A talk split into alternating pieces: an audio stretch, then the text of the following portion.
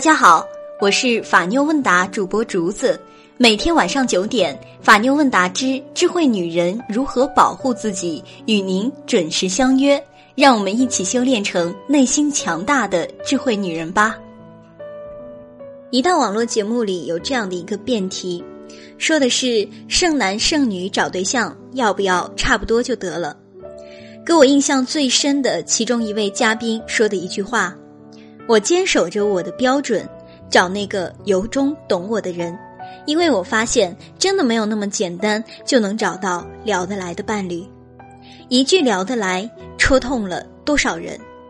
因为有很多的关系，就是因为聊不来而无法进行下去。聊不来，在感情中不是世骨的大痛，却是令感情疏离的暗疾。同事小雪。和前男友是很般配的一对儿，最后两个人还是遗憾的分手了。我问他为什么，他说，不因性格，不因物质，而是聊不来。两个人每天都在搜肠刮肚的找话题，然而就是进不了对方的频道。比如小雪爱读书，每次遇到喜欢的章节，都愿意读给男朋友听，而她的男朋友却说，读书有什么用？就算你把全世界的书都读完了，又能怎样呢？小雪很扫兴，就再也不和他讨论读书的趋势了。虽然读书是小雪的最爱，她和男朋友的聊天经常是这个节奏：男的说你在干嘛，女的说没干嘛；男的说吃饭了吗，女的说吃过了；男的说今天过得怎么样，女的说还行。我先忙了，男的说：“好吧。”看着他们这样的互动，那些绞尽脑汁的去没话找话的样子，真的是很让人心累。聊不来，其实是源于对彼此的信念和价值观的不认同。这份不认同让两个人越来越陌生，先是感情不和，继而失去控制，最后难以包容，分手成了最好的结局。而聊得来是彼此价值的肯定和接纳，它会使两个人在心理上的距离日渐趋近，从而产生吸引。在《红楼梦》中，宝玉挨打的章节，对宝钗和黛玉的探视有详尽的描述。宝钗见宝玉送的是药，情急之下说出了心疼之语，令宝玉很感动。但此时，他仍不忘劝宝玉走仕途之路，任何出格之事，他都很警醒。黛玉则不然，她的价值观和宝玉相同，因而她能抛弃世俗的功利。她劝宝玉：“你从此可都改了吧？”是对宝玉的安危着想。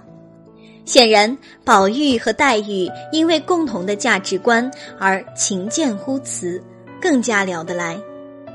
生命中如果出现这么一位，和他聊天能够体会到交流的乐趣，期待他每一次聊天，并且意犹未尽，彼此越聊就越快乐，彼此越快乐就越喜欢对方，这将是多么珍贵惬意的人生。在康熙王朝里的康熙，后宫粉黛三千，他最爱的人是容妃，他到容妃那里最爱说的话就是。朕想和你说说话，两个人总是有聊不完的天。后来他不得已废了容妃，每每郁闷时，总要走到容妃的宫前。但是人去宫空，贵为千古大帝，连一个聊得来的人也都没有了。可见聊得来是多么珍贵的感情，是我们在遇到任何困境时秒懂我们的那份贴心，不仅仅是爱情。在友情中聊得来也是重要的感情基石，经得住时间和现实的考验。庄子有着阔大的心境，视荣华富贵为婢女，在他的眼中，以天下为沉着，不可与庄语。像庄子这样的人，能够聊得来的朋友，除了惠子之外，恐怕也就没有其他人了。而他们都好辩论，辩才犀利无比。他们亦很博学，对于探讨知识有浓厚的兴趣。历史上最有名的辩论，便是他们在散步时引起的。庄子和惠子在桥上游玩，庄子说：“小白鱼悠闲地游出来，这是鱼的快乐呀。”惠子问：“你不是鱼，怎么知道鱼是快乐的？”庄子回说：“你不是我，怎么知道我不晓得鱼的快乐？”惠子辩：“我不是你，固然不知道你。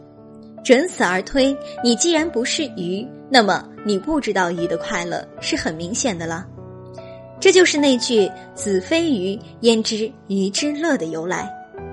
他们两人在现实的生活上固然有距离，在学术的观念上也是对立，但友情上，惠子却是庄子生平唯一聊得来的契友。很多人结婚是为了找一个和自己一起看电影的人，而不是能够分享电影心得的人。如果只是为了找个伴儿，我不愿意结婚。我一个人都能够去看电影。林夕的结婚标准就是找一个能够聊得来的伴。如作家田宁说的，所谓的聊得来的深层含义，其实是读懂你的内心，听懂你的说话，与你的见识同步。聊得来是两情相悦的一种习惯，聊得来是两心互通的一种眷恋。聊得来，它体现的深度是两个人精神世界的契合，这才是人生最大的幸运。我们渴望遇到聊得来的人，在人生的这趟旅程中，才不会觉得自己有那么的孤单。世界上最幸福的事，大概就是身边最重要的人，随时都能和你聊得来。好的，今天的智慧话题就到这里了。如果您在情感中遇到任何问题，都可以在下方的评论区留言，或者搜索微信公众号“法妞问答”，三分钟百分百语音回复您的法律问题。如果想要第一时间收听节目，一定要记得点击订阅哦。有什么问题也可以添加微信幺五五八八八七五三二零。